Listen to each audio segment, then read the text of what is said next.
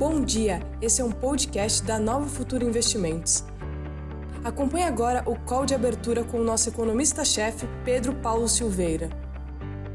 Bom dia a todos, este é o call de abertura. Hoje é dia 3 de agosto, uma terça-feira, e o mercado hoje se segura um pouco mais lá fora.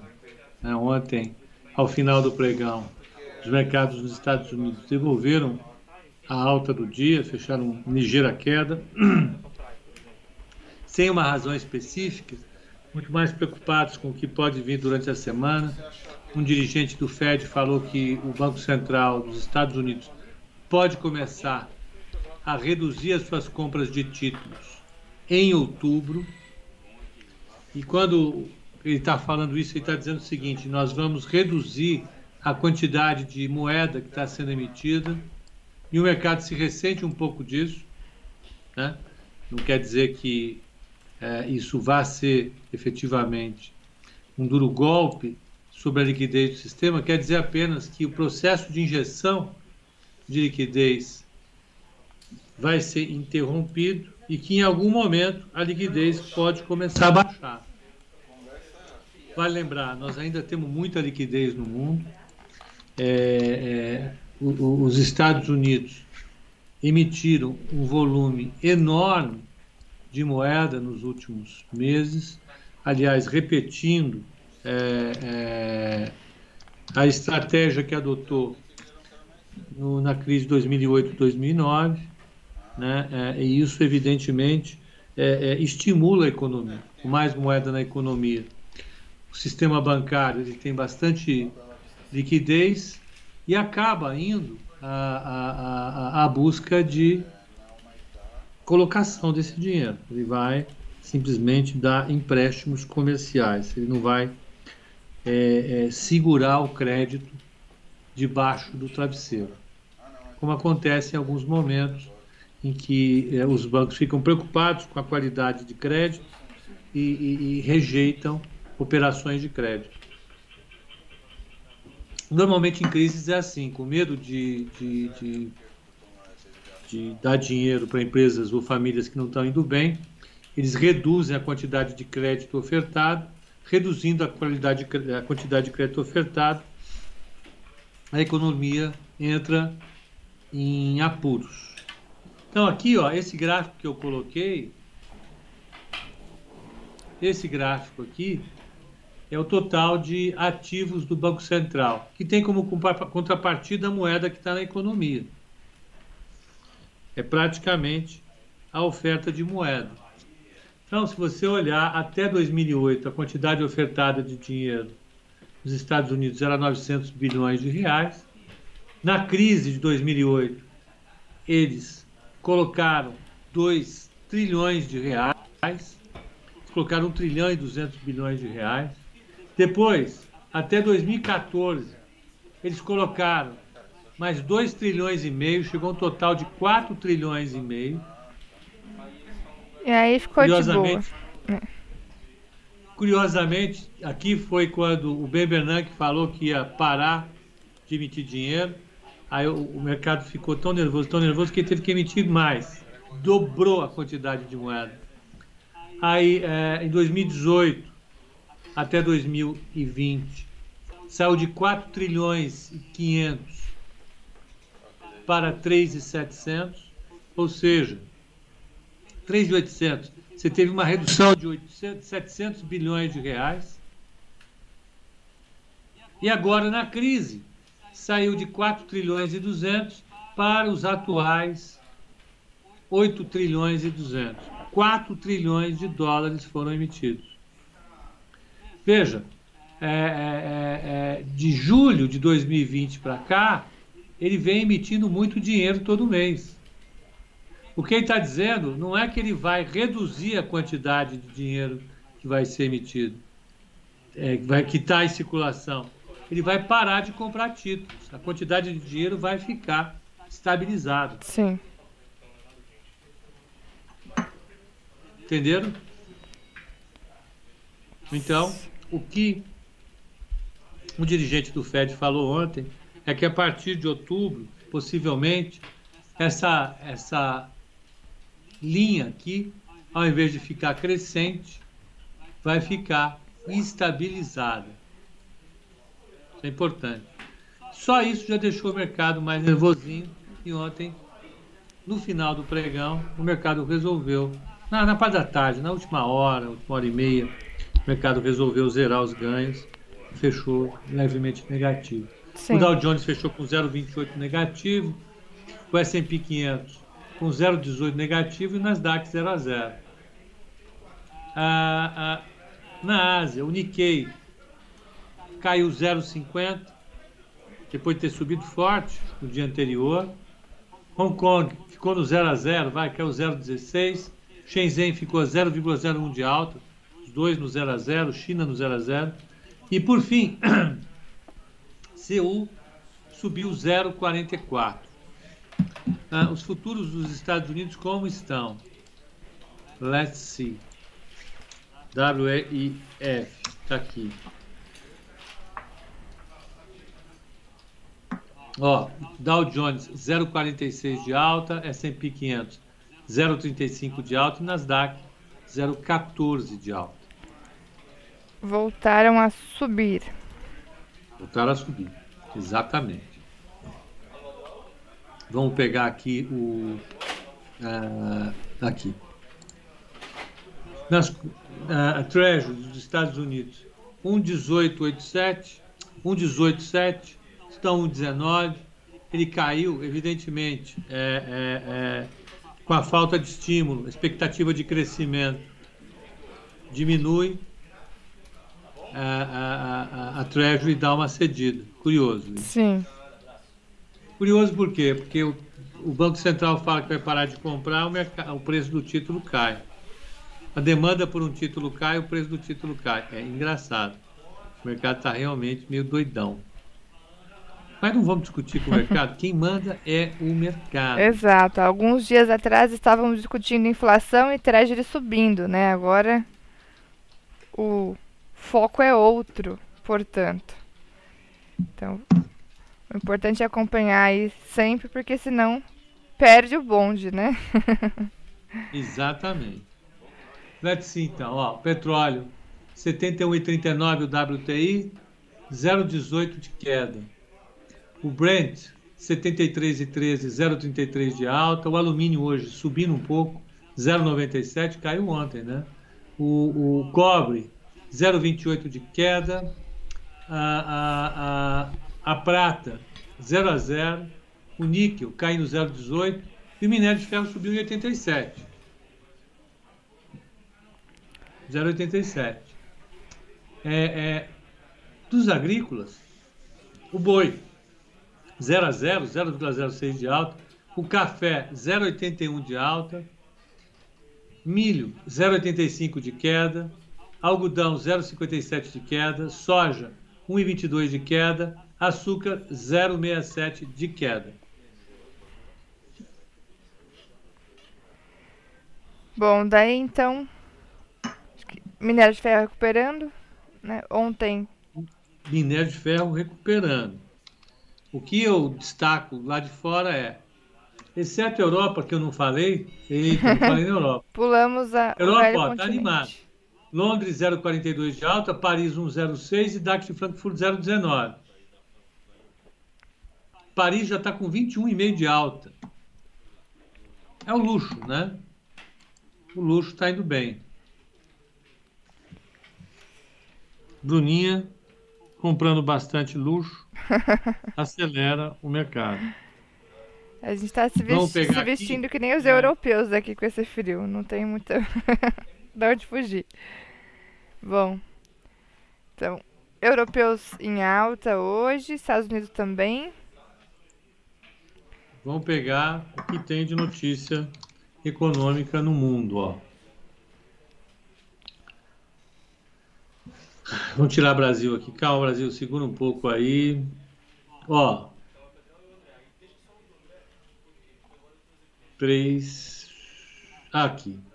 Saiu só índice de preço ao a, a, a, a, no atacado.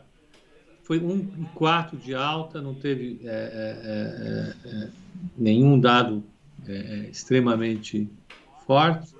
Aqui no Brasil saiu a FIP, que é a inflação na região metropolitana de São Paulo, a, a 1,02 de alta contra 0,94 de expectativa e no anterior 0,81. Inflação subindo na região metropolitana de São Paulo. Depois vai ser a produção industrial, espera-se um número próximo de 0 a 0 no Brasil. Depois vem encomendas à indústria nos Estados Unidos, a, é, é, encomenda de bens duráveis, e à noite vai ter o PMI composto da China, Caixin. Bacana. Caixin. Caixinha. Você... Bom, pessoal, eu vou, a essa altura do campeonato, pedir para vocês darem um like. Like é bom, é fundamental para a gente sustentar organicamente a participação no canal e eu sugiro e peço que vocês é, é, atentem a isso. Exato, o pessoal estava elogiando aqui o call de fechamento de ontem, falando que o Pepe deu uma aula e para a gente continuar com conteúdos assim, precisamos de likes, né? Exatamente. precisamos de likes. Bom, aqui no Brasil tivemos um dia excelente ontem, né, Bruna? Foi um dia de recuperação para a maior parte dos papéis. Sim. A, a bolsa subiu, as ações na maior parte da, da, da, da delas subiram e, e a taxa de juros subiu também e o dólar caiu, subindo no final.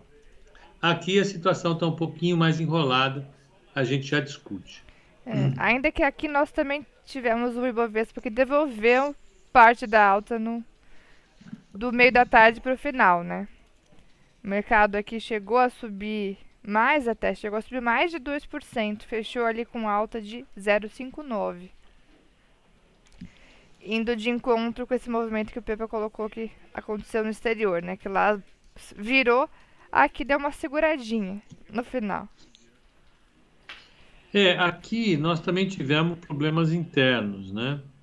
É, é, podemos considerar que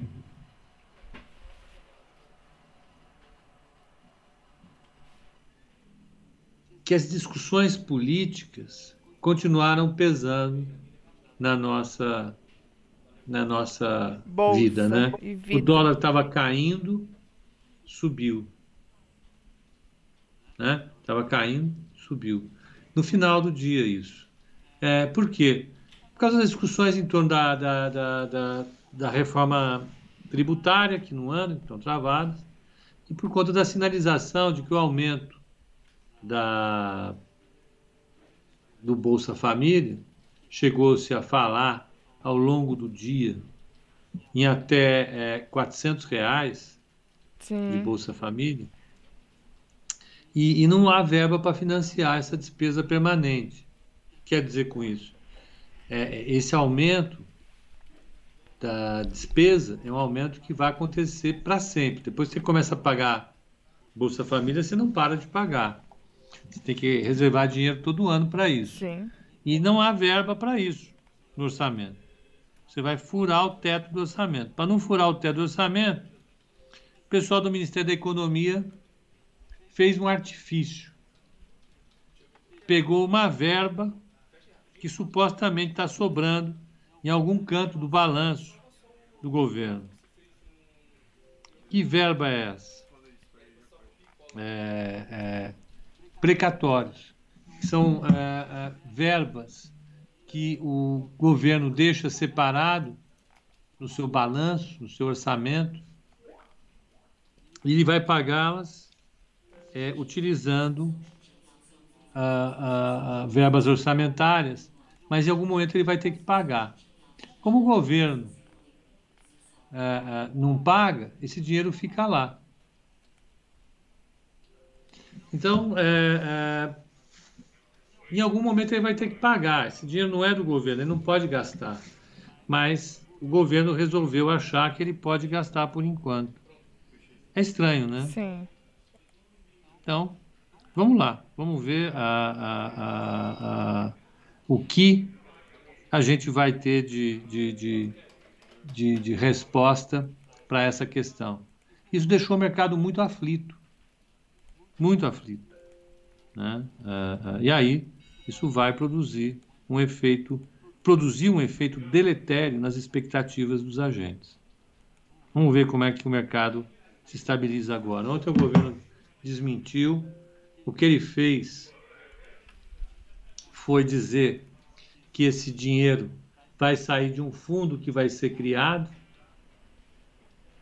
com os precatórios. Então, é, é, o governo coloca os precatórios num fundo, né? Então, a, as pessoas do setor privado, pessoas e empresas, compram cotas do fundo. Com o dinheiro da cota do fundo, o governo paga o Bolsa Família. E quando o governo pagar o precatório um dia, as pessoas que compraram as cotas do fundo vão receber o dinheiro do governo. É aquela coisa, né? É bacana.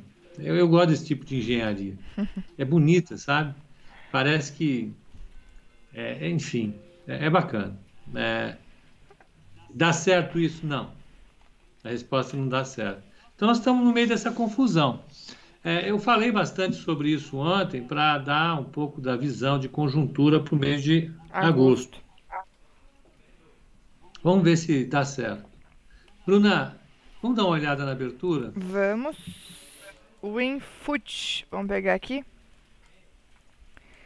Índice. Bom, esse foi o candle de ontem aqui no índice, 0,69 de alta, fechou em 123,180. Está abrindo em, ou melhor, está sendo cotado agora em 123,410, alta de 0,18. Uma alta mais tímida por enquanto para o índice, enquanto o dólar teve um dia também onde fechou com 0,69 de queda aos 5.197 pontos, ou 5,19, né? E está abrindo em 5,20, também uma leve alta, quase um 0 a 0, né? 0,08 de alta agora o dólar. Então, índice para cima, mas o dólar também levemente para cima. Vamos ver o DI? O DI forte, hein, Pepa? 9,16. Eita, tá indo embora. Foi embora. Ontem fechou em 9,07, tá 9,16 agora na abertura. Esse daí tá, reflete essa questão risco fiscal, político, que você estava comentando agora, Pepa? Com essa alta de quantos pontinhos vamos pegar? 9 pontos de alto, dei agora na abertura. Com certeza, com certeza. É, reflete sim. É uma é uma alta do juro longo, esse juro ele reflete o que o mercado espera em relação ao comportamento da política monetária no longo prazo. Quando ela sobe desse, dessa maneira, é porque o mercado está vendo a inflação subir e a inflação sobe e a taxa de juros sobe. Né? E a inflação sobe porque o governo perde o controle da política monetária e perde o controle da política fiscal. É, é, é claramente uma, uma sinalização de perda de controle. É claramente uma sinalização de perda de controle. Certo. Né? Então, vamos ver aí o, o que se espera para o dia. Eu acho essa sinalização ruim. Absolutamente ruim. É, esse DI, ele tinha batido máximo ali em abril em 907. Foi onde fechou ontem e agora supera essa máxima e segue aí em trajetória de alta. Ele só não, não está mais alto do que justamente março de 2020, que foi ali quando tivemos o nosso pico ali do, do caos, né? Por conta do coronavírus. Ele chegou a uhum. bater naquela ocasião 972. Mas está forte, portanto, o DI. Aqui. Andiamo. Vamos lá. Andiamo. Vamos ver as, as, as dúvidas, as perguntas que nós temos aí. E temos algo importante também, hein? Resultado de Itaú. Ah, resultado de Itaú. Um, um banquinho, né? Quase um lucrinho pequeno. Hum, a gente já estava esquecendo. É um detalhe pequeno. Vamos ver aqui. Tube. Olha, o Itaú saiu o resultado, então a, a expectativa era 0,59, veio 0,585, veio dentro do esperado. As receitas do banco esperadas eram 28 bi 618, veio 28,273. Ah, a estimativa do resultado era 5 bi 864, veio 6 bi 551. Foi esse o tamanho do resultado. Tem algum comentário já aí? Vamos ver. Itaú geralmente tem, né? Vamos ver se o pessoal tá atualizando aqui, ó. City, vamos ver. Itaú Unibanco tem resultado em linha, mas melhora do guidance deve ajudar ações. Comentário do City. Vamos pegar aqui. Tá aí. O Citi espera uma reação ligeiramente positiva nas ações do Itaú após a divulgação do balanço do segundo TRI. Isso porque, embora o banco tenha reportado resultados praticamente em linha com as estimativas do Citi e do consenso, a instituição melhorou seu guidance, né, suas projeções para o ano de 2021. Então, o Citi colocou que essa melhora do guidance pode trazer um movimento positivo aqui para as ações. E foi só o City que comentou. Deixa eu ver se tem mais algum comentário aqui. É, a Ativa colocou que o resultado foi bom e o ROI alcançou o patamar pré-Covid. Então é isso. Itaú reportando resultados. Essa semana, essa semana ainda tem Bradesco e o Banco do, não, Banco do Brasil semana que vem. Mas, portanto, Itaú, ó, aqui no, segundo as projeções do broadcast também veio em linha. O lucro líquido de 6,5 bi ficou em linha com as projeções do broadcast. O broadcast consultou o BTG, o Bank of America, JP, o, é, UBS e Santander Brasil para fazer essa prévia, né, do resultado e também esteve veio, né, em linha com as projeções destes bancos. Saúde. Ah, obrigado. Então, então, Bruninha, o resultado veio acima, não, dentro do esperado com o acima, dentro do esperado e o guidance, ou seja, as expectativas para os próximos é, é, é, resultados, a expectativa é positiva, né? Exatamente. Exatamente. Itaú, que ontem chegou a ter uma reação um pouco melhor também do reação não, né? Porque divulgou o resultado depois, mas o movimento de ontem de Itaú chegou a ser de alta de quase 3,5% e fechou ali com 0,61 de alta, né? Fez esse esse movimento também de devolver parte da alta no pregão de ontem, porém fechou ainda próximo de um suporte na região dos R$ 30,30. Itaú que olhando para o gráfico ali também tem tem possibilidade de retomada da tendência de alta. Rompeu na semana passada uma resistência ali nos R$ 30,30, que agora vira suporte. E o gráfico também está apontando uma possibilidade de, de recuperação ali para Itaú, que tinha ficado morno né, de junho para julho.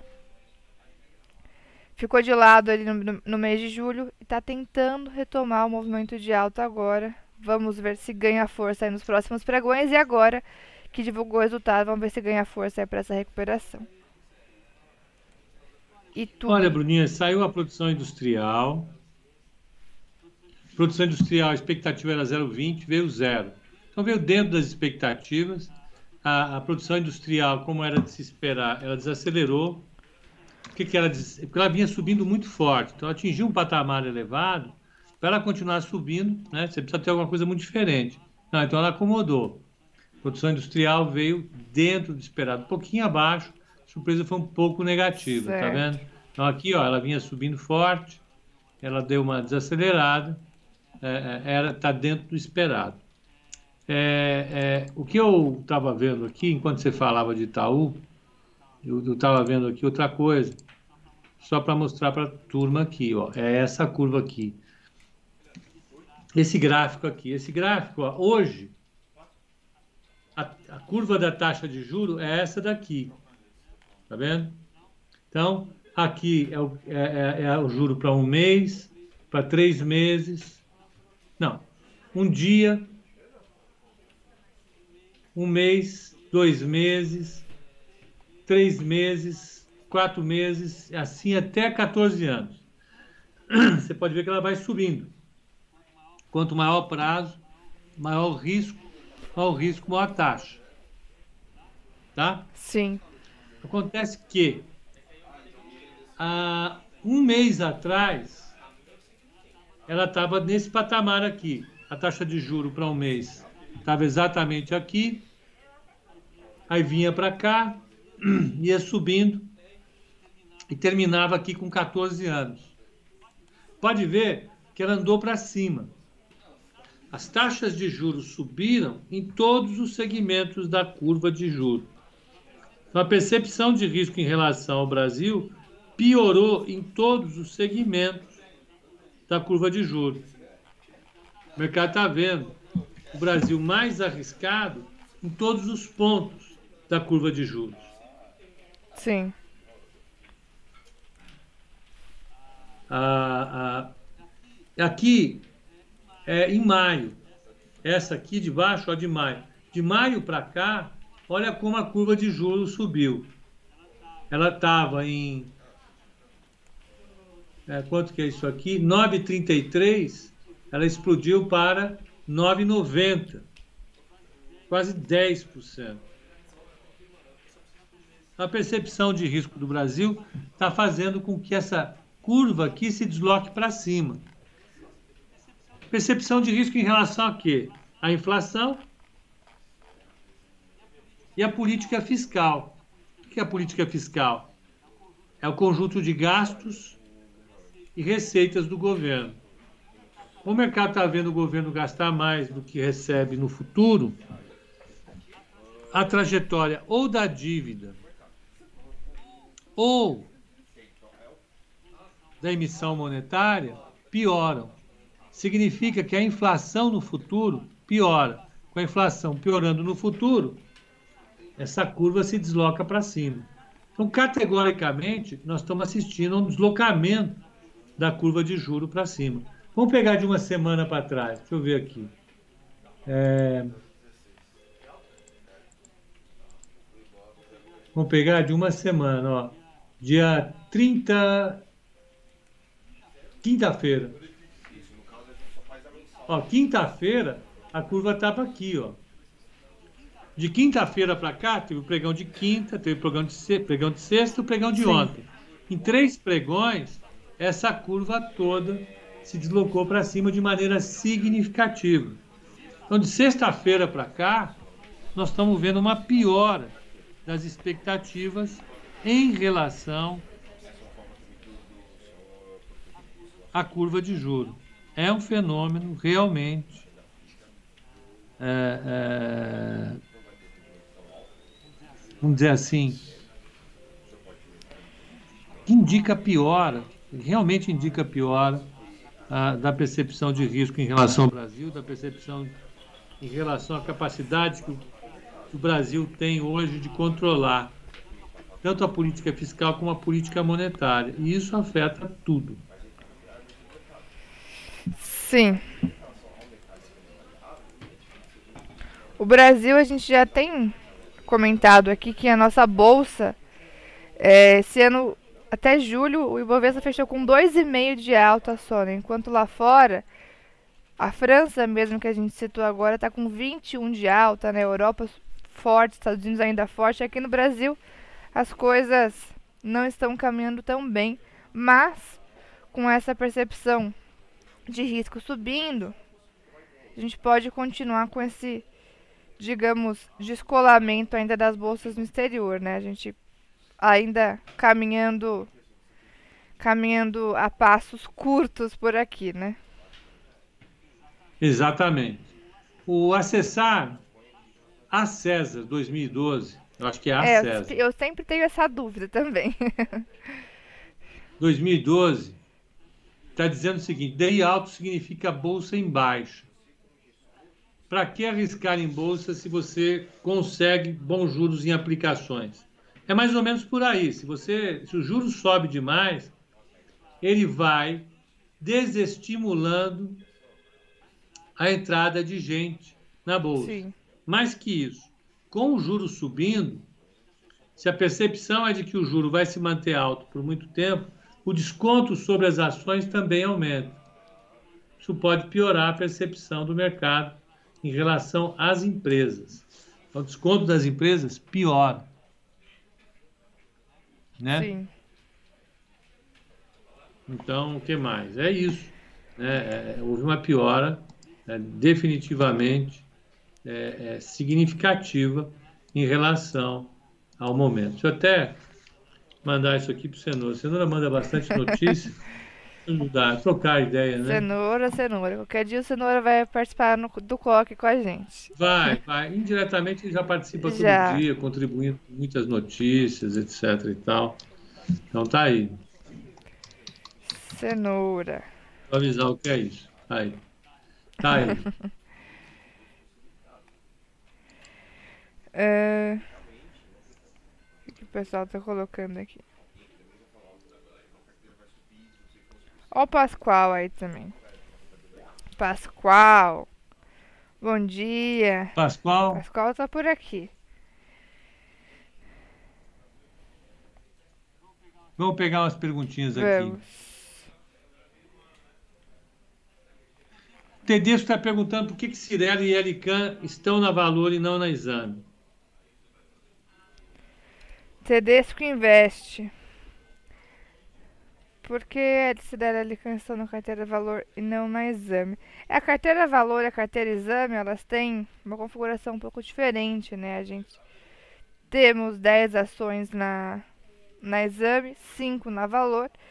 E a escolha para essas ações a gente acaba é, utilizando né, um, estratégias até um pouco diferentes para poder escolher essas 5 e, e as 10 ali depois para exame. Para exame, a gente acabou optando pela escolha de algumas outras ações que nós visualizamos para poder compor ali o, os 10 papéis. Por exemplo, IVVB11, que a gente acabou, foi uma das substituições, né? da carteira exame foi VVB11, que a gente optou por não colocar na, na valor, porque ia ficar com peso muito alto, porque na valor são 5 ações, então cada uma fica com peso de 20%, né? Na exame a gente já consegue diluir isso um pouco mais. É, então, o IVVB11, por exemplo, ficou com peso de 10%, né? Enquanto que se colocássemos ele na, na, na, na valor, o peso seria maior. Então, por conta desses pesos, é, a gente acabou optando por alguns outros papéis na carteira exame. E na carteira, que é a carteira para os clientes aqui da Nova Futura, que o pessoal faz a rolagem por aqui também, né? É, inclusive, esses primeiros, primeiros dias úteis do mês aqui são de muito trabalho aos nossos especialistas aqui que vão fazendo a rolagem, vão atualizando a carteira dos clientes, que é uma facilidade, né, para quem é cliente que é bem fácil de poder fazer essa rolagem, poder fazer essas trocas, não precisa ficar fazendo cálculo e ajustando, é só autorizar aqui. Quem já faz a rolagem com a gente, se for aumentar ou diminuir algum valor na carteira, o pessoal já já faz essa atualização. É bem tranquilo. Certo? Então, é, Deu para entender, eu acho que não é assim? Acho que foi, né? Foi, mais ou menos isso, né? Então, mais por conta dos pesos, né? E da diversificação que a gente consegue fazer no exame, que a gente acabou optando por alguns outros papéis, como por exemplo o, o, o ETF do S&P, que a gente colocou na, na exame, mas que ficaria com peso muito grande na valor, por isso que a gente optou por não colocá-lo. Então, tchado. uh, Vamos com o Nicolas Borsoi. Borsoi. Está aqui. Poderia fazer uma breve análise de Banco do Brasil. Vale a pena Opa. aportar para médio prazo? William Guimarães. Bom, Deixa, deixa eu falar primeiro, Diga. porque eu falo sobre o fundamento, aí depois a gente fala sobre o outro. Sobre o gráfico. Tá? Certo. Então, é o seguinte. Vamos lá, vamos falar. Banco do Brasil, como qualquer outro banco, tem um view positivo agora. Em, em que sentido? No sentido de uh, se privilegiar o fato da taxa de juros estar tá subindo. Como a taxa de juros sobe, o mercado acredita sempre que a remuneração do ativo bancário sobe. Então, o dinheiro do floating bancário aumenta. Sim. Então, ganho do banco. Então, pode ver, o banco ontem andou bem. À medida que a taxa de juros vai subindo, o banco vai melhorando.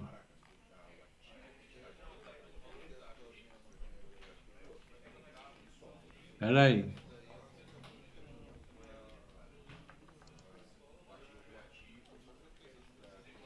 Só um segundinho que eu estou fazendo aqui uma coisa importante que eu não posso deixar de fazer. Molecagem, né? Molecagem. Pronto. Então, vamos lá. A expectativa para o resultado do banco que sai dia 4 do 8. Quando é dia 4 do 8? Amanhã. Amanhã, quarta-feira, dia do ADP, dia de estoques de petróleo, dia de feijoada em São Paulo. É verdade. Uma feijuquinha, como é bem conhecida. Espera-se um resultado líquido de 4 bi 595. Né? Ah, ah, os analistas consideram o preço-alvo do banco R$ 42,71. Portanto, teria um upside de R$ 33,00. Sendo que o Bradesco considera 47, não, 39, está neutro. É, é, 47 reais o Henrique na, na, na, Navarro é, é, compra. Safra, 50 reais. HSBC, 52 reais e assim por diante é, é, a Nova Futura está um pouco fora desse papel por enquanto, né, Bruninha?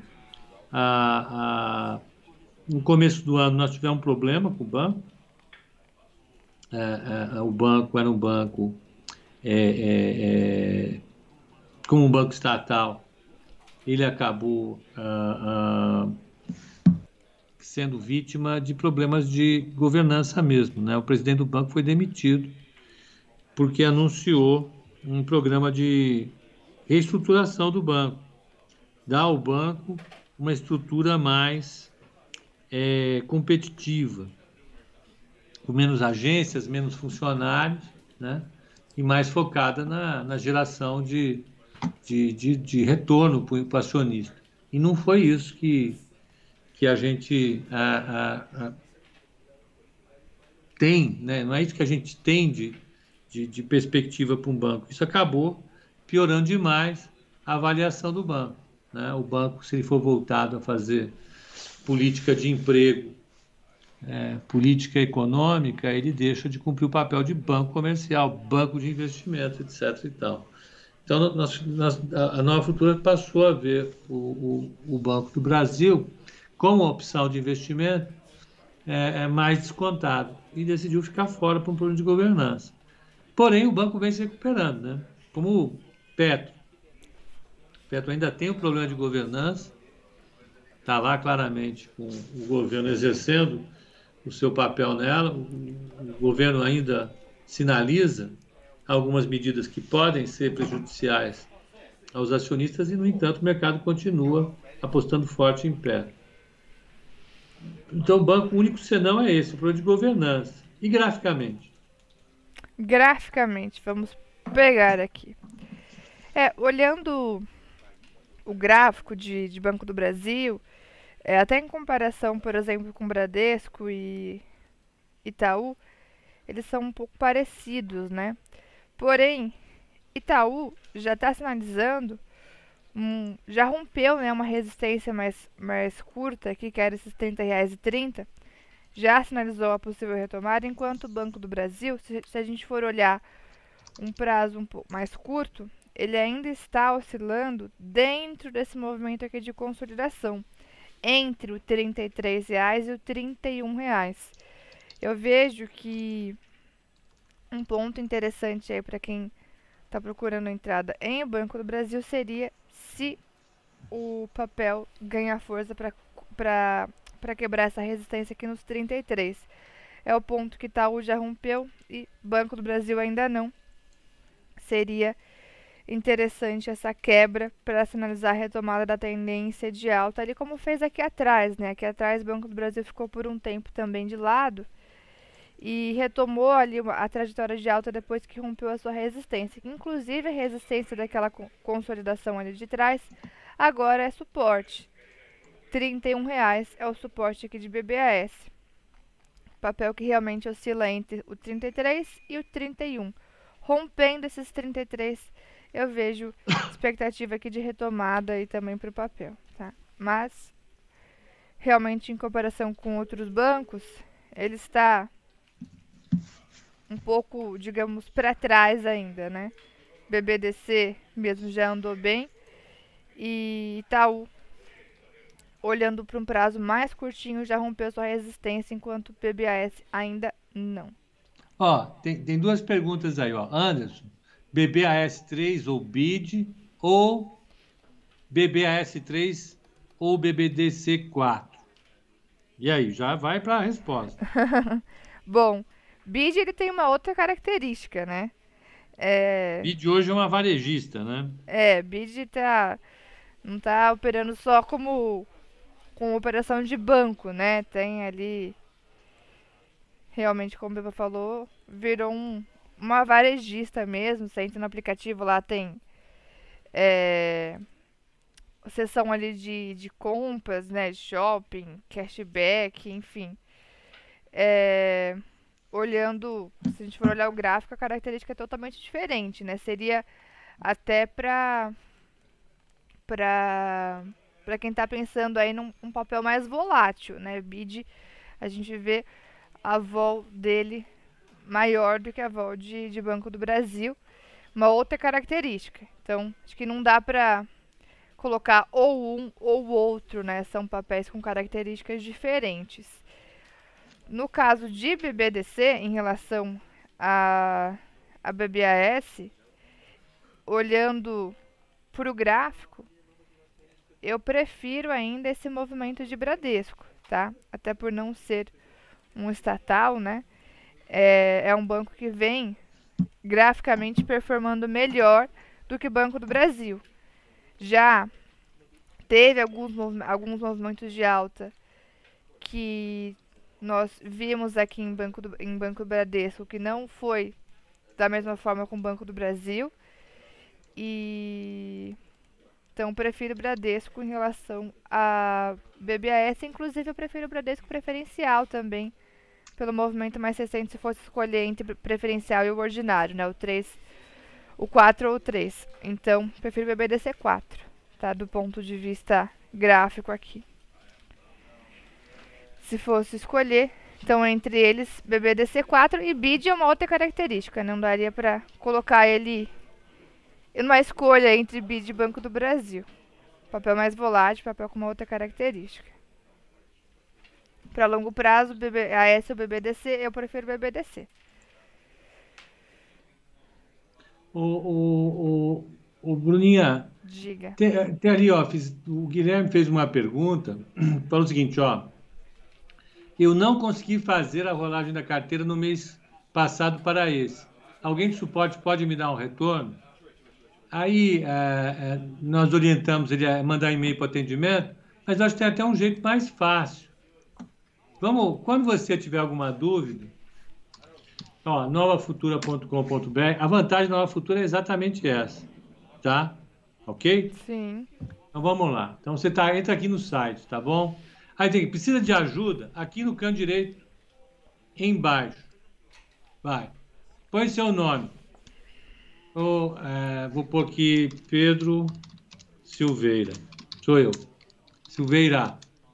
Ah, digite seu e-mail. É pedro.silveira, arroba Nova Futura.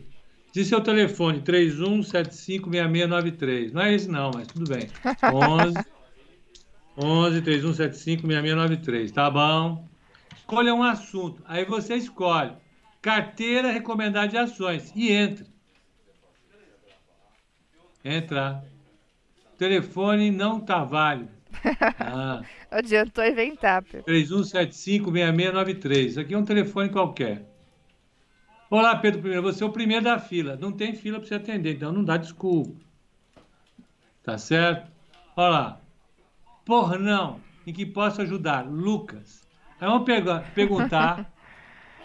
Vou não conseguir fazer. Pode me dar um retorno? Aqui, vamos, ó. Colocar aqui. Olha o Ainda Lucas vou em, colocar em teste. uma figurinha. Vou colocar chorando. Pronto. Por quê? Chorão. Não tem lá o chorão? Tinha, né? Aí, ó. Vamos. Vamos ver Testando, se funciona, né? testando o atendimento do Lucas funciona, em, ó. ao vivo, hein? O Lucas não tá aqui. Lucas, responda esse troço. Vai ficar feio se responder errado. Fala, meu amigo, desculpa, não é aqui. Aqui é a padaria. Lucas, não me deixe envergonhado. Calma que ele vai estudar, vai olhar o manual. Enquanto isso, ó, Guilherme, garante que a gente vai fazer aí. Pepa, qual é o value at risk foi da lida. carteira? É. Não, é que apareceu como lida, né? Perdão. Ah. Qual é o value at risk da carteira? O que, é o value at risk? Enquanto, enquanto o, o Lucas vai responder aí. Lucas está no banheiro. Lucas, não me deixe aqui em maus lençóis. Espera. Vamos pegar aqui. O que, que é value at risk? É, quando você faz uma. Pedro, o que houve? É, quero. Não rolei a carteira no mês passado e quero fazer a rolagem agora. Como faço? Pode me orientar? Bom, O que, que o Lucas então, disse? o, o, o, o Guilherme, fica aí, no- fica aí, fica atento que você vai fazer a mesma coisa que o Lucas mandar. O Lucas vai falar o seguinte, já era. Aí vai ficar feio, hein? Já era, não pode. Não, então vamos lá. O que é o value at risk que perguntaram aqui? Quando você faz a compra de um ativo qualquer, e é isso que o Pedro B está dizendo, esse ativo ele pode dar um retorno positivo ou pode dar um retorno negativo. Tá? Então, deixa, eu, deixa o, o, o, o, Lucas Azevedo responder para a gente a gente vai lá. Ele até respondeu aí, né? Você pode nos mandar um e-mail solicitando rolagem? Ah, tá aqui. Ah, tá aqui. Eu não tinha visto. Desculpa. Galera, eu botei o Lucas no- nos maus lençóis aqui. Ó, ele respondeu, ó. Rapidinho, você viu? É, Eu perguntei às 32, chorei, inclusive. E, e- e já respondeu. aí ele respondeu. Vamos ligar para você. Boa! Aí, ó. Guilherme, Muito obrigado. vai ligar pro número errado. Coitado do Lucas. O Lucas é o seguinte. Não, Lucas não. O, o Guilherme é o seguinte. Então, manda. Manda o, o seu e-mail para atendimento novafutura.com.br, que ele vai te dar orientação. Tá? Vai tranquilo.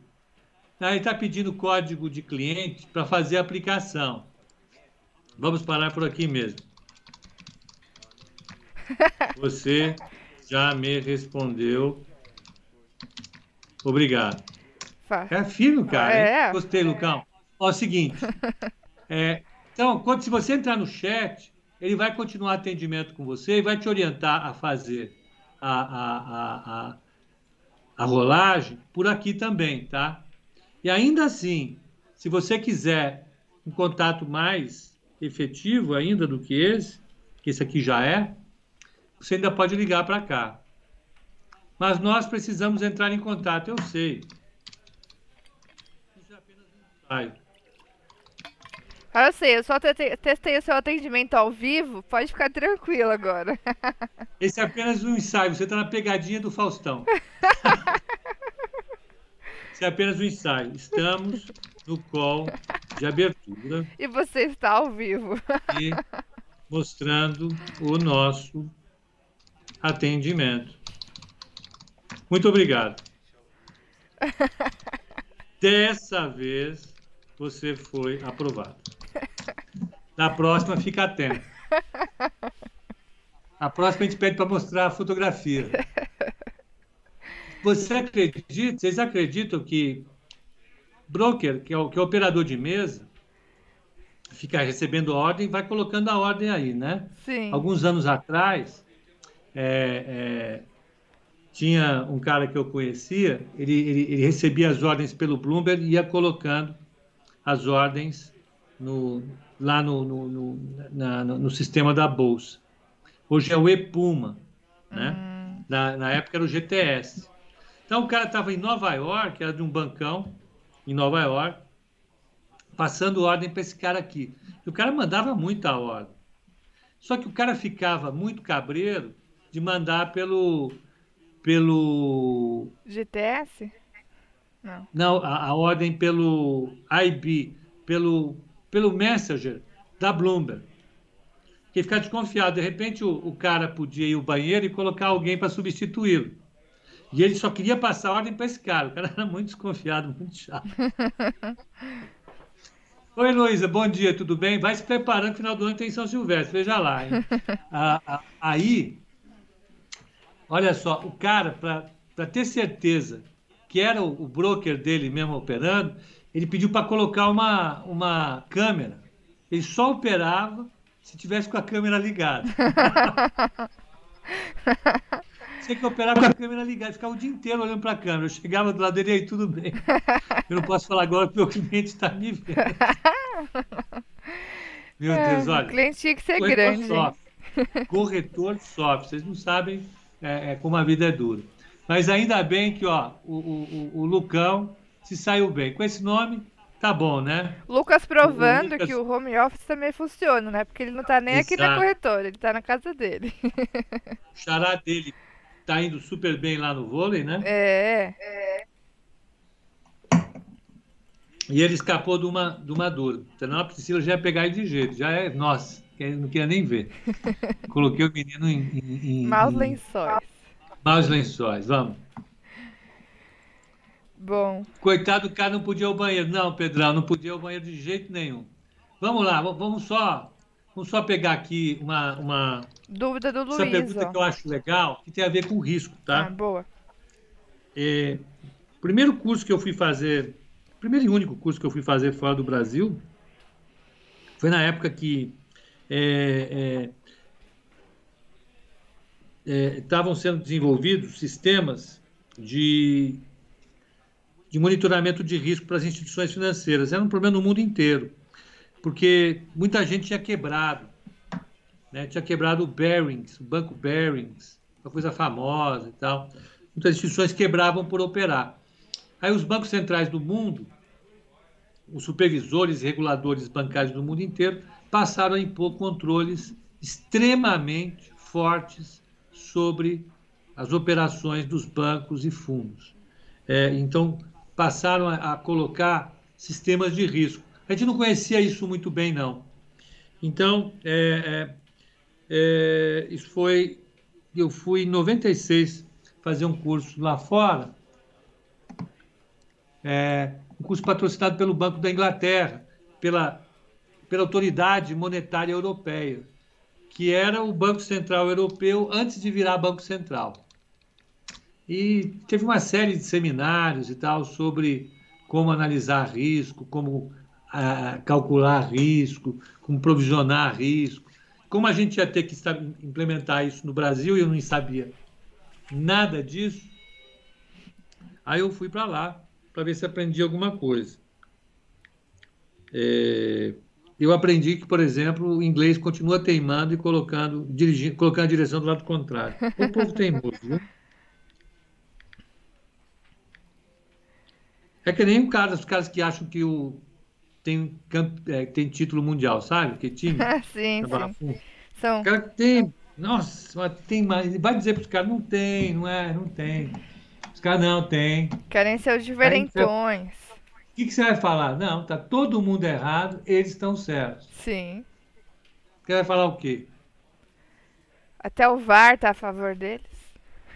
Ó, o Mr. Coolink. Mr. Coolink Está comprado no DI. Índice desmaiando e doleta na lua. O que está acontecendo, Bruninha? Veja aí que eu. Vamos ver o que. que... A gente distrai um pouco, Mer... relaxa. O que aconteceu? E realmente, ó, o dólar acelerou em 5,27. 1,41 de alta. O índice afundou. 1% de queda. E mercadinho, né? Como é que tá lá fora? Vamos, vamos ver. ver. Peraí, eu falo vamos ver, eu tô aqui. Deixa eu só terminar o que eu tava fazendo. É, realmente. Vamos ver o que que o, o broadcast falou sobre isso. Juros futuros ignoram exterior positivo e avanço com ruídos locais. Ibovespa futuro tem instabilidade, de olho em local, apesar de alta externa.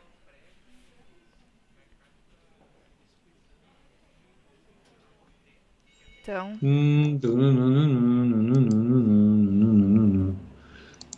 Calma, calma, calma, vamos ver.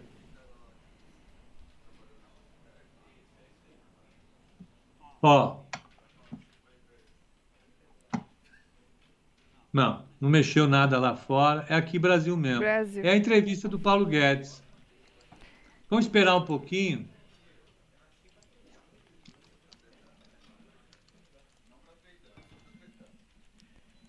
Guedes, Guedes.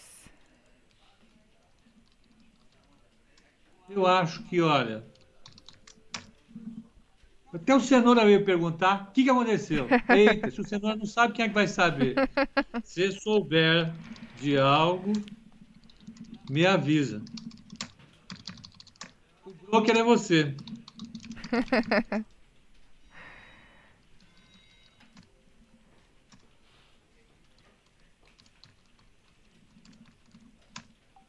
ver como é que tá o doleta? Eita lá, lá, vamos pegar aqui, tá ó. quase indo para a lua mesmo. ó, vamos pegar rápido aqui. Coitado, o Cenoura ficou decepcionado comigo. Ele veio perguntar e eu não ajudo. Eu nunca, eu que sempre pergunto para ele. Eu não posso, estou aqui. Ó. Ó. 9h40, vamos ver quando ele começou a subir, ó. 9,35, aí estava 5,22, foi para 5,24, estão batendo de novo. É, alguma, assim... Bolsonaro brigando com o STF. Não, isso já estava desde ontem. Quer dizer, desde sempre, né? Não. Então, pera, calma, deixa eu fazer uma coisa aqui. Vamos terminar. Enquanto tudo acontece lá fora, Luninha, você fica de olho. É, um olho no peixe, outro gato. Tá combinado ou não? Não é lá fora, é aqui no Brasil mesmo, né? aqui no é Brasil. Aqui.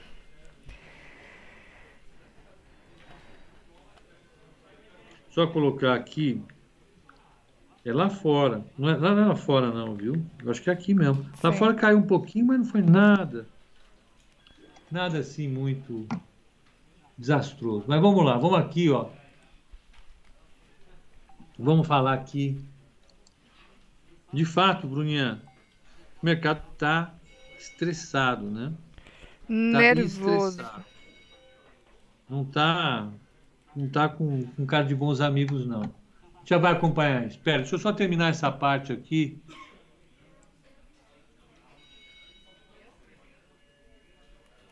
Ó, então, vamos pegar aqui. É, o seguinte, você tem um título, né? Você tem um título, vamos colocar Vale. A sua Vale está 110 reais. Tá certo? Sua Vale está 110 reais. Ó, o BTG entrou no dólar socando.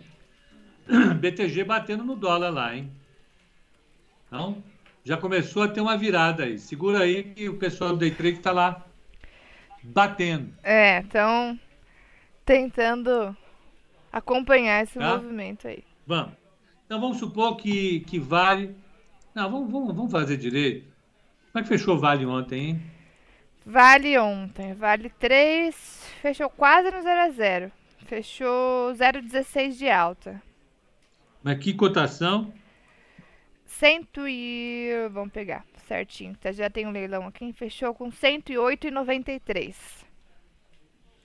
Eu já estava sendo é, é, é, otimista, né? Então, ó. Então, 108,93 é Vale. Eu vou lá e compro Vale hoje a 108,93. Aí, existe a probabilidade de Vale subir ou a probabilidade de Vale cair. Ela pode subir 10% e ir para. Isso de fazer de cabeça, vamos fazer certinho, para depois não ser acusado de nada. 108,93 vezes por quem? O Bruno tá, tá bravo, ele tomou um susto danado, tá de pijamão, que eu peguei no ar agora, dei susto nele. Ele deve estar tá louco para me pegar também. Ó, 119 e 82. E pode subir. Ou ele pode cair 20%. A Vale pode cair 20%. Para quando? Então vamos lá, vamos ver para quanto ela pode cair. 108,93 vezes 0,8. Pode cair para 87 e 14. Ó, mais um brasileiro ganhou medalha, hein? Tá aqui. São os dois caminhos possíveis para Vale. Nesse caso aqui de cima, eu ganho. No caso de cima, eu ganho 119,82 menos 108,93. Então eu ganho mais.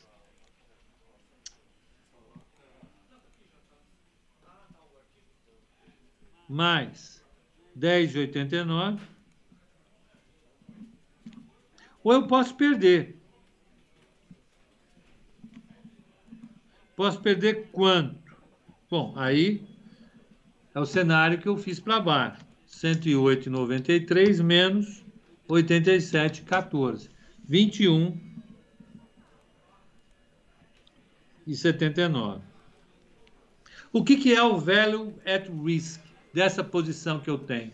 A minha posição, o valor da, eu tô, comprei uma ação só, tá? Então, para simplificar o nosso, a nossa operação, comprei uma ação apenas. Uma ação apenas vale R$ 108,93. Se der um cenário mais pessimista, eu posso perder 21,79. Então, o meu valor em risco, ou o meu value at risk, são exatamente R$ 21,79. Esse é o value at risk, valor em risco. Se a minha posição caminhar, ao invés de caminhar para o lucro, caminhar para o prejuízo, eu posso perder 21,79. Esse é o VAR. É o VAR da minha posição. E, e, e todo mundo é obrigado a estimar qual é o VAR da sua posição. Todo mundo quem? É, é, bancos, né? É, é fundos. Os fundos têm que estimar qual o seu. Qual, tem que ter um sistema de risco para saber qual é a posição que tem em risco. Vamos supor que você seja um fundo Fundo Pedro B. Foi o Pedro que perguntou do VAR, né? Foi o Pedro, deixa eu ver, Pedro. Pedro. Tem muitos. Que foi? Acho que foi o Pedro. Vamos supor que o fundo do Pedro B ele vá e compre no termo, no termo, ele tem um patrimônio líquido dos cotistas de 100 mil reais.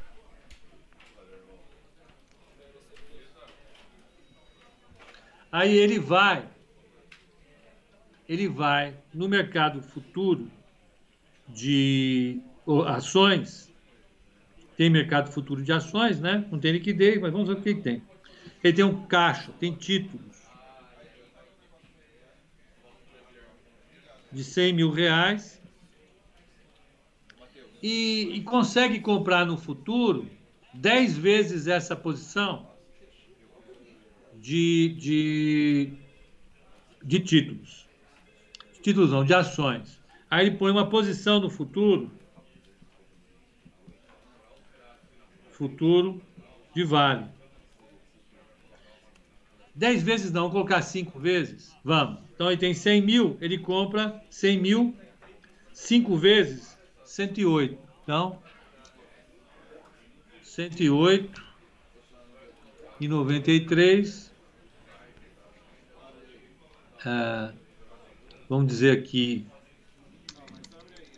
vão ser é, 100 mil vezes 108,93 dividido por 2. Ele compra 10 vezes, 5 vezes, não, não, 100 mil, dividido por é, 108,93, dá 917 vezes 5. Vamos ver quem é. Deve ser o. Quer ver? Alô? Sim? Oi, meu cara, eu não posso falar agora, tá bom? Desculpe. Um abraço, tchau, tchau. Repórter, não vou atender agora. Agora não rola. Então, olha, então ele, ele, ele, ele acaba ah, ah, comprando 4 milhões. Desculpa. 4 milhões 594, 590 mil em futuro de vale.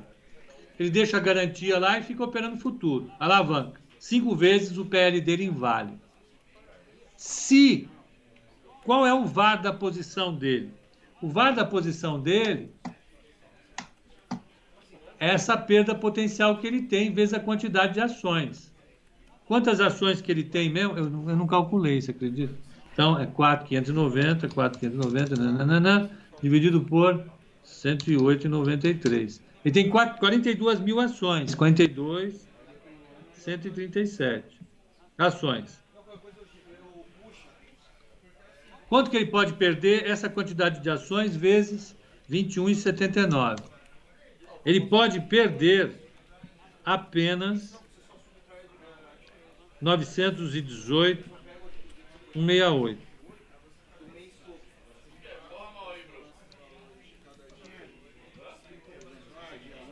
Ele pode perder isso. Acontece que se ele perde 918,168, o que acontece com o patrimônio líquido do fundo? Fica negativo, porque os cotistas só têm 100 mil reais de dinheiro no fundo. Se a ação cair, se a ação cair 20% e ele tiver alavancado cinco vezes na posição, ele perde tudo e mais um pouco. Então, o VAR dele é muito maior que o PL. E não pode ser assim. O VAR serve para quê? Dado que você tem um PL, dado que você tem um PL, quanto que você pode perder do PL sem arrebentar com a estratégia do cotista de longo prazo. Aqui o cotista morre, né? Se ele perder 918 mil, ele morre. Então, a conta que você tem que fazer é inversa. Para que, que serve o VAR? Eu tenho que chegar aqui. Tenho 100 mil. Eu quero montar uma posição de ações. Quanto eu posso perder do meu PL? Eu posso perder do meu PL, é aceitável, 2%. 2% tá bom. Eita, é? É, 2%. Quanto é 2% de 100 mil? É 2 mil. Se o VAR é 21,79 dessa ação, quantas ações eu posso comprar? É, fazer a conta de chegada, né? 2 mil dividido por 21,79. Eu posso comprar 91 ações. 90, 92 ações, 91 ações. Então, qual a posição que eu posso fazer? O meu ativo, eu posso ter 9 mil, 10 mil reais de vale. Se eu tiver mais do que 10 mil reais de vale, o meu VAR vai ficar maior do que 2 mil reais. Essa é a conta que a gente faz no gerenciamento de risco de posições de fundos, de bancos. As pessoas deveriam fazer algo parecido. E como é que eu chego nesse VAR, hein? Como é que eu calculo quanto que eu tenho para perder? Aí você tem toda uma metodologia. Nossa, tem um barulho aí que tá. O que tá acontecendo? É, acho que o pessoal tá chegando aqui e aí começa a confusão. Como é que a gente chega nesse VAR? Esse VAR, como, ele se, como, como se trata de um preço futuro, é um preço que poderá ocorrer ou não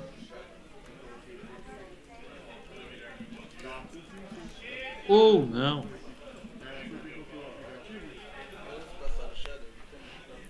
Então, ele deve ser estimado. Então tem que ter uma estimativa. Como é que você faz estimativa? Estatística. Aí você tem vários e vários métodos para fazer estimativas sobre os preços futuros. Como é que você faz isso? Vamos pegar a Vale aqui. Como é que está o futuro, Bruninha? Futuro, vamos pegar aqui. Acho que deve ser essa confusão aqui, ó. Futuro. melhorou de novo, hein? Ó a vol aqui, melhorou um pouquinho. Tá caindo 0,38, chegou a cair 1% o índice. O dólar continua forte. Tá 5,25, uma alta de 1,20. Então o índice melhorou um pouquinho, o dólar continua forte. É isso.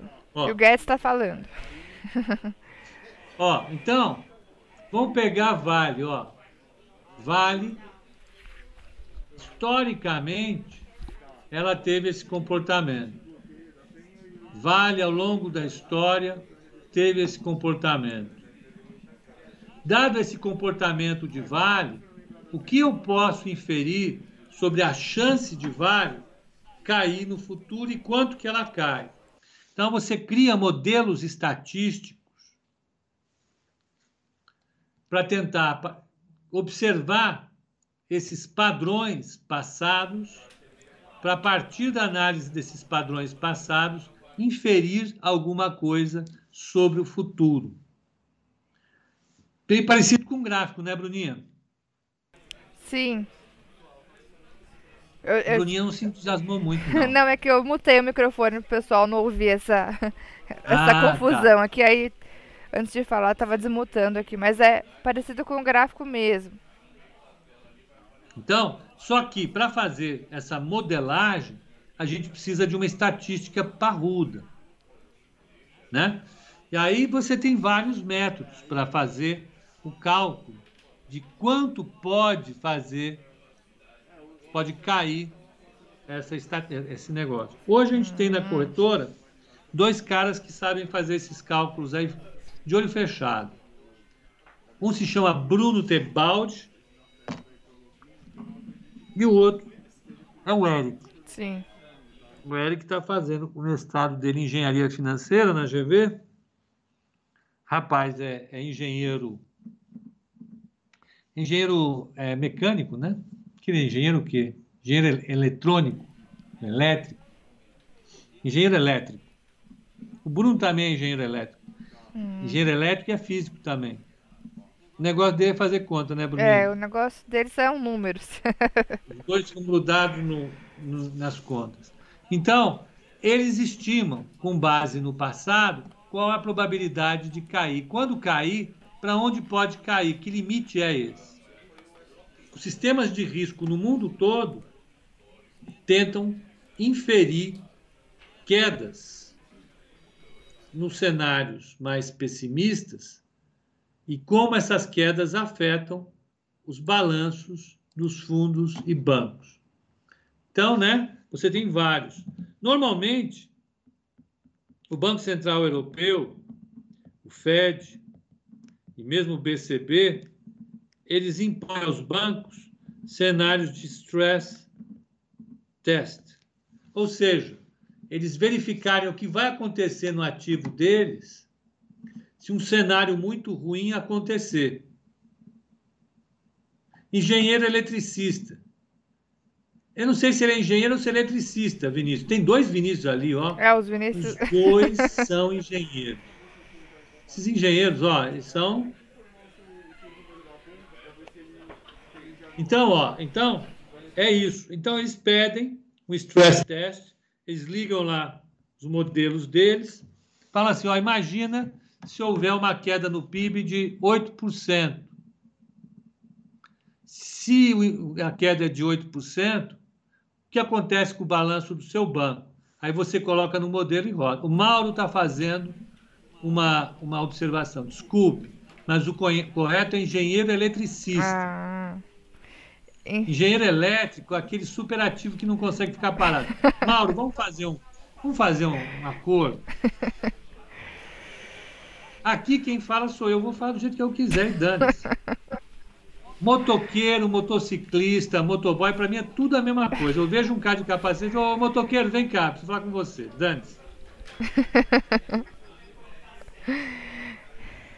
Olá. O Mauro também é engenheiro eletricista, olha lá. Eita lá, já. A Heloísa, o Mauro já levou choque, olha lá. Tá, é, é. É, eu não sabia dessa também não. Para mim era engenheiro elétrico. Ô, ô, Bruna, você não sabe como chamar o cara? Fala, ô, Psyu, vem cá, vem cá, você aí. Ei! Ô! oh. Por favor. Ai, olha. É, oh. como é que, vamos dar uma olhada aqui, só para antes do leilão? Sim. Deixa eu só olhar o dólar aqui para ver como é que tá a pancadaria. Vamos lá. Que é briga de cachorro grande. Confusão Vamos. e gritaria hoje aqui com esse dólar. Literalmente. É, não tem ninguém posicionado em dólar. Tá todo mundo. O que que estão gritando tanto? É. Até parece, né, Bruninho? É. Pera, um minuto. One minute. Espera. Acalmou o dólar. Ele, ele subiu. Tá respirando agora. Ele começou o dia em 5,16, foi até a máxima de 5,25 Bateram, bateram, bateram, bateram, bateram, bateram. Ó, três minutos de pancadaria aqui, estão marretando ele. Estão marretando o bichinho.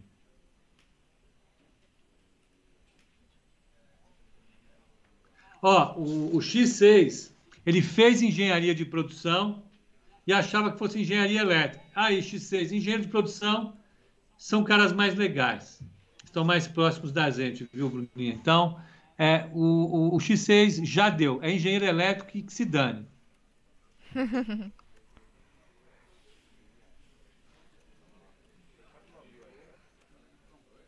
tá, vamos lá. Ó, então aqui o mercado está na pancadaria, viu? Está na pancadaria. Bruninha, vamos no leilão? Leilões. Será que a vista também está na pancadaria? Já, na verdade, ó, já temos ações que abriram hoje, hein?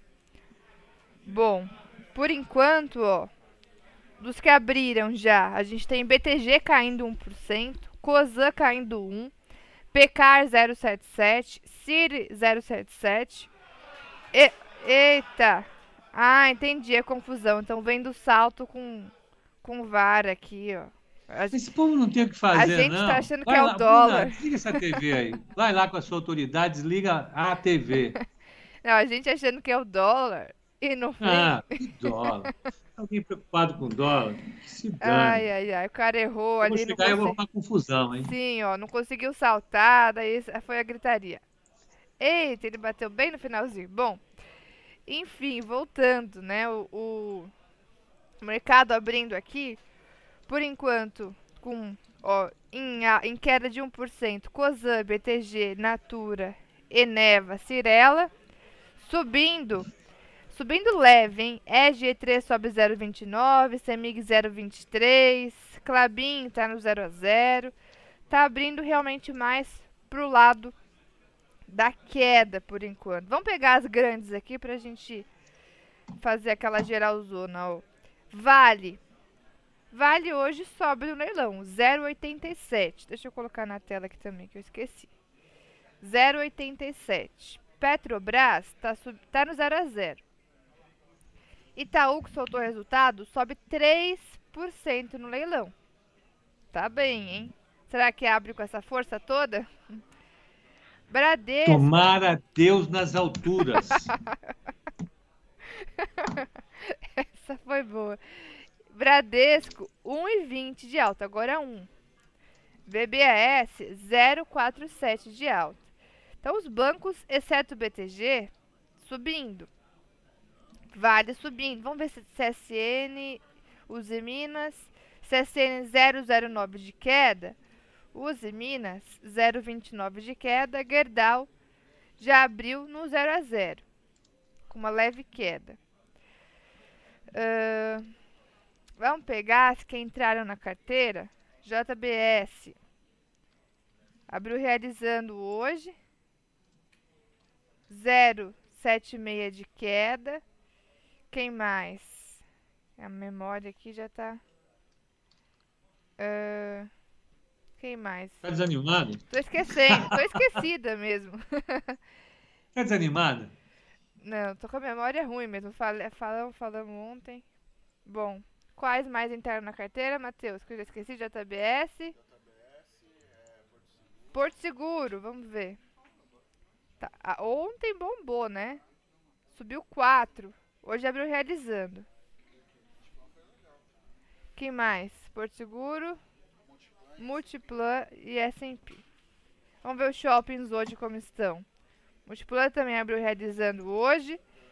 Vamos ver o Iguatemi também realizando. E BR Malls também realizando.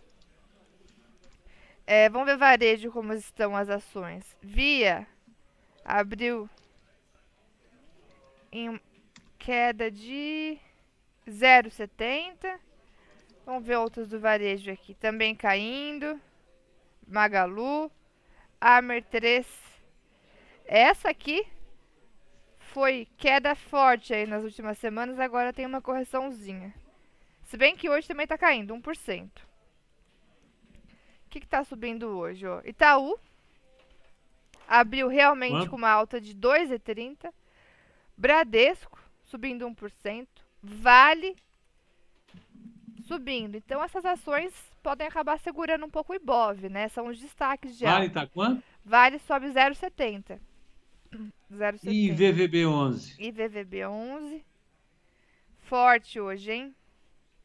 Alta de 0,80. Abriu pra cima aí. No gráfico rompeu um dólar, né? dólar. Dólar. Sim, dólar. O S&P também só. Aqui não abriu ainda, né? Mas futuro subindo também, né? E bom, então, ó, hoje basicamente bancos e Vale estão subindo. São ativos que têm um bom peso no Ibovespa, então podem ajudar a dar uma segurada aqui no Ibov, porque em contrapartida, é, demais ações aqui em outros setores estão um pouco mais pesadas, ó. Varejo, construção civil, um pouco mais pesados aqui no, na nossa abertura. Realmente o que está subindo dos índices setoriais por enquanto é o índice financeiro. E aí de materiais básicos a gente tem a Vale. Mas de resto, mercado ainda um pouco mais pesado. Então, vamos ver aí o que, que vai. Como é que está o DI para 2027? DI para 2027, 9,33, Pepa. Subindo Olha isso, 24 tá vendo? pontos. O, o, essa cotação do DI para 2037 27. é um sinal claro de desconforto do mercado com a situação do país. Exatamente. Não tem como. Aí, é, vamos dizer, é a digital principal do estado de confiança. Né? Como é um mercado muito grande, como é um mercado feito por profissionais, ali não tem como você mentir por muito tempo. Né? De fato, alguma coisa aconteceu para desencadear essa dor de barriga no momento. Sim. Não tinha motivo para isso. Surgiu nada de novo. A produção industrial veio ali, a, a, não teve nenhum dado econômico. Lá fora o mercado está equilibrado, não mudou muito desde que a gente começou até agora. Né? Ah, vamos ver. Não, está lá. Às 10 horas estava em, em alta ainda.